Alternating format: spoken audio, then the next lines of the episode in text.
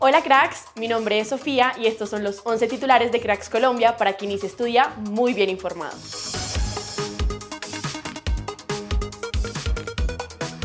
John Jader Durán abandonó la concentración de la Sele Sub-20 para definir su paso a la Aston Villa. Nuestro crack viaja a Inglaterra para cumplir los compromisos con su nuevo club. Esto había dicho John Hader ante su fichaje por el Aston Villa y sobre su participación en el Sudamericano Sub-20.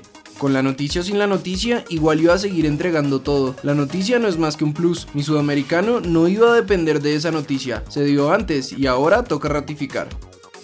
Ramiro Ruiz, presidente del Envigado, sacó pecho por John Hader Durán.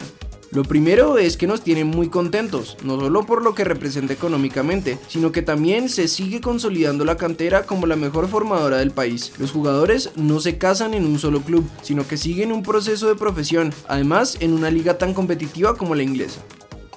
Según el periodista Diego Rueda, Envigado recibirá por la venta de John Jader Durán el 20% de 18 millones de euros, es decir, 3.6 millones más derechos de solidaridad, algo así como unos 4 millones de euros que salen de esta negociación. Iván Novela, gerente director de desarrollo de nuestra Sele, reveló en Blue Radio cuándo saldrá la convocatoria para el partido amistoso ante Estados Unidos el martes o por tarde el miércoles ya vamos a conocer la convocatoria. Una de las razones que estamos esperando es la respuesta de algunos clubes internacionales. Como ustedes bien mencionan, no han iniciado sus competencias y pues que el entrenador le gustaría contar con estos jugadores.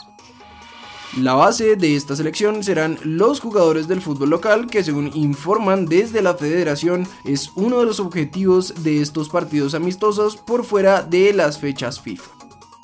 Según el diario Il Giorno, las negociaciones entre Everton y Atalanta por Duan Zapata ya empezaron. Se habla de una cifra cercana a los 17 millones de euros y sería un pedido específico de Frank Lampard. Anoche en el Estadio Metropolitano, Juan Fernando Quintero ya realizó su primer entrenamiento con la camiseta del Junior. Aún se espera si debe o no cumplir la sanción de dos fechas por agredir a un árbitro en Argentina.